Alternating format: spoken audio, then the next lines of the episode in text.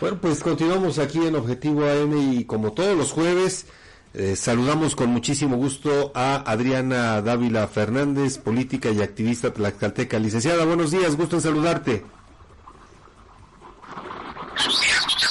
Estimado Edgar, gusto saludarte a ti, a tu auditorio, está por ahí también Fabián. Espero que no se me corte la llamada porque voy en carretera rumbo pero me da muchísimo gusto saludarles en esta fría mañana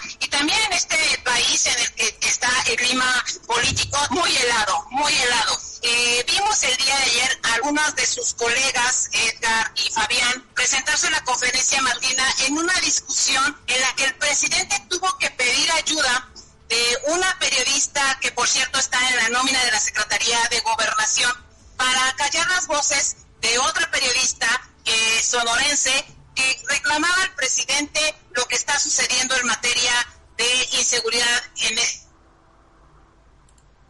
país. Recordarles que en días pasados eh, lo que sucedió en el Estado de México que ocasionó la muerte de 15 personas nos tiene a todos descontrolados porque vemos cómo las personas están ya buscando la forma de defenderse ante la inacción del gobierno y ante la realidad que nos azota porque la presencia de la Guardia para combatir al crimen organizado. Los balazos los recibieron al menos estas 15 personas que terminaron eh, pues en, el cementerio y dentro de los cuales tres pobladores de uno de los municipios azotados por el crimen organizado, concretamente por la familia michoacana, en el Estado de México, pues estaban eh, defendiendo su eh, territorio y estaban defendiendo pues que ya no los extorsionen ni les estén imponiendo los precios tanto de lo que venden, llamémosle de la producción del huevo, llamémosle del pollo, en fin, como sucede en prácticamente todo el país. Y ante esos cuestionamientos en donde se le dice, oiga, presidente, ¿qué vamos a hacer? ¿Está usted eh, cometiendo algunos errores? Pues el presidente solo tiene a decir, las encuestas me colocan muy bien, y no importa lo que digan los demás, porque a ver tú, Nancy, una reportera de Contralínea, le dice, defiéndeme y ven y ya puedes decir todo lo que quieras sobre mí porque la popularidad me gana.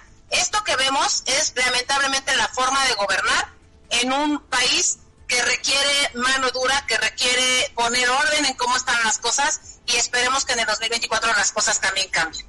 Pues increíble esta situación, eh, Adriana, porque eh, la verdad es que desnudaron al presidente a través de estos cuestionamientos.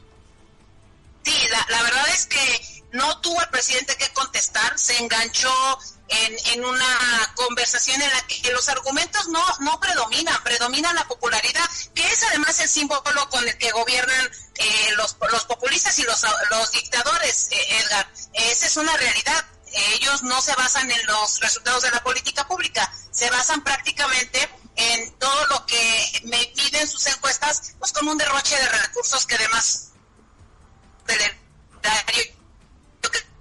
profesionalizar, en este caso, pues a los cuerpos de seguridad pública, ¿no? Así es, Fabián. Este, Adriana, pues te agradecemos, te agradecemos muchísimo eh, tu participación este día. Deseamos que tengas un feliz viaje y una pronta, eh, un pronto regreso a, aquí a, Pisaco. Gracias, estimado Edgar. Un fuerte abrazo. Saludos a todos. Muchísimas gracias, Adriana Dávila Fernández, quien es eh, política y activista tlaxcalteca.